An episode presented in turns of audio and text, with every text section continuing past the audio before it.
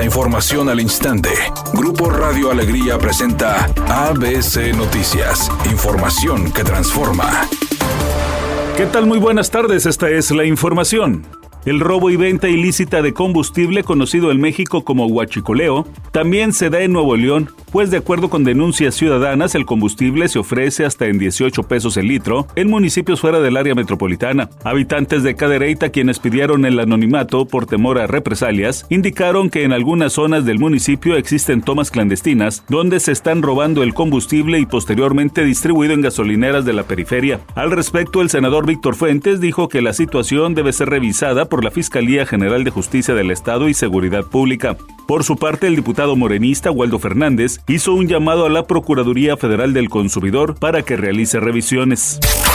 Ante la crisis hídrica que se vive en ciudades como Monterrey, Guadalajara y la capital del país, la Cámara de Diputados incluyó en la agenda legislativa del periodo ordinario de sesiones que inicia este jueves iniciativas de ley para obligar a los tres niveles de gobierno a implementar acciones urgentes para enfrentar el cambio climático y la escasez de agua potable que afecta a millones de mexicanos. La secretaria de la Comisión de Ciencia, Tecnología e Innovación, María Eugenia Hernández Pérez, manifestó.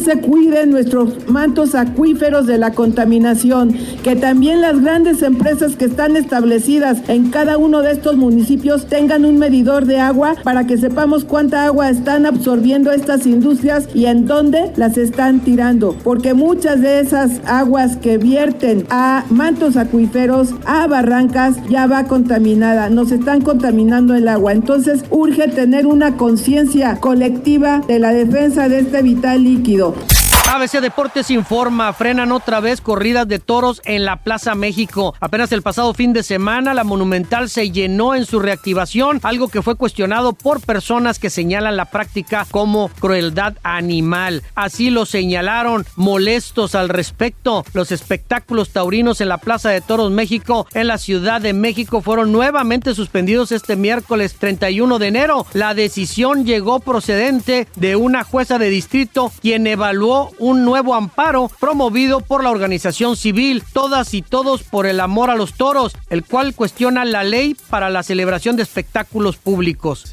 Por primera vez, un grupo mexicano realizará una residencia en Las Vegas y se trata ni más ni menos que de los Bookies. Así lo dio a conocer el vocalista Marco Antonio Solís, quien expresó que está muy contento de hacer historia y que se prepare la gente porque durante su estancia en Las Vegas ofrecerán no solo sus grandes éxitos, sino que una que otra canción nuevecita. Redacción y voz Eduardo Garza Hinojosa. Tenga usted una excelente tarde. ABC Noticias. Información que transforma.